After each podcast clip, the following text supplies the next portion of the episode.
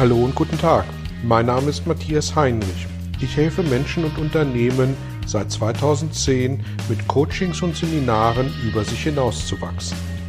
Mein Ziel ist es, Ihnen zu helfen, innere Bilder von bestimmten Situationen in Vertrieb und Führung zu überprüfen und gegebenenfalls nachhaltig zu korrigieren. Kurze Impulse wie der folgende lassen neue Ideen und Inspirationen in Ihr Tagesgeschäft einfließen. Effektiv, effizient, dringend, wichtig. Lauter verwirrende Begriffe. Was ist der Unterschied zwischen effektiv und effizient, zwischen wichtig und dringend und vor allem, was muss ich als Führungskraft in diesem Zusammenhang beachten? Um dieses Thema soll es heute gehen. Dazu zunächst einige Begriffsdefinitionen, damit wir das gleiche Bild in unseren Köpfen haben. Effizienz bedeutet Tüchtigkeit. Also, was zu tun ist, soll möglichst schnell erledigt werden. Effektivität bedeutet Wirksamkeit. Es geht also darum, das Richtige zu tun. Wichtigkeit, bei Wichtigkeit geht es um die Bedeutung für mich, mein Umfeld, mein Unternehmen, meine Abteilung. Also was bedeutet eine Erledigung? Wie wichtig ist die Erledigung für die Weiterentwicklung, für die nächsten Schritte, für meine Abteilung, für mein Unternehmen? Dringend bedeutet, es geht um die Schnelligkeit des benötigten Ergebnisses im Sinne der Zeit, also bis wann ist etwas zu erledigen. Soweit zur Begriffsdefinition. Als Führungskräfte geht es darum, dass wir wirken. Das ist das, was wir im Belgian-Seminar vermitteln. Denn Management ist der Beruf der Wirksamkeit. Und daher ist unser Fokus als Führungskraft Effektivität vor Effizienz, also Wirksamkeit vor Tüchtigkeit. Das bedeutet natürlich nicht, dass wir nicht auch tüchtig sein dürfen. Tüchtig sind wir gleichwohl häufig dann, wenn wir Routineaufgaben erledigen. Und da wir als Führungskräfte für und von Veränderung leben, gehören Routinen naturgemäß, gemäß Definition, nicht wirklich dazu, sondern sind idealerweise zu delegieren, damit wir Veränderungen anstoßen können. Denn als Führungskraft sollten wir mehr am als im Unternehmen arbeiten.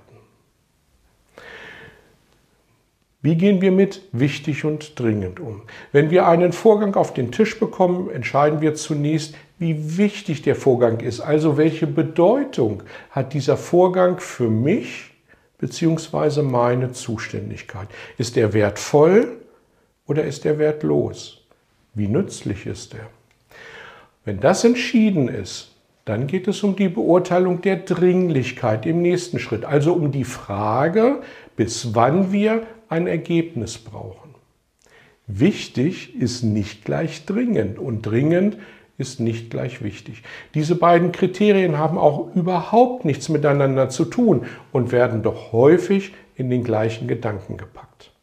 Es geht hier um die Reihenfolge, in der Entscheidungen über die Handhabung zu treffen sind. Und da geht es eben genau erst um die Wichtigkeit und dann um die Dringlichkeit.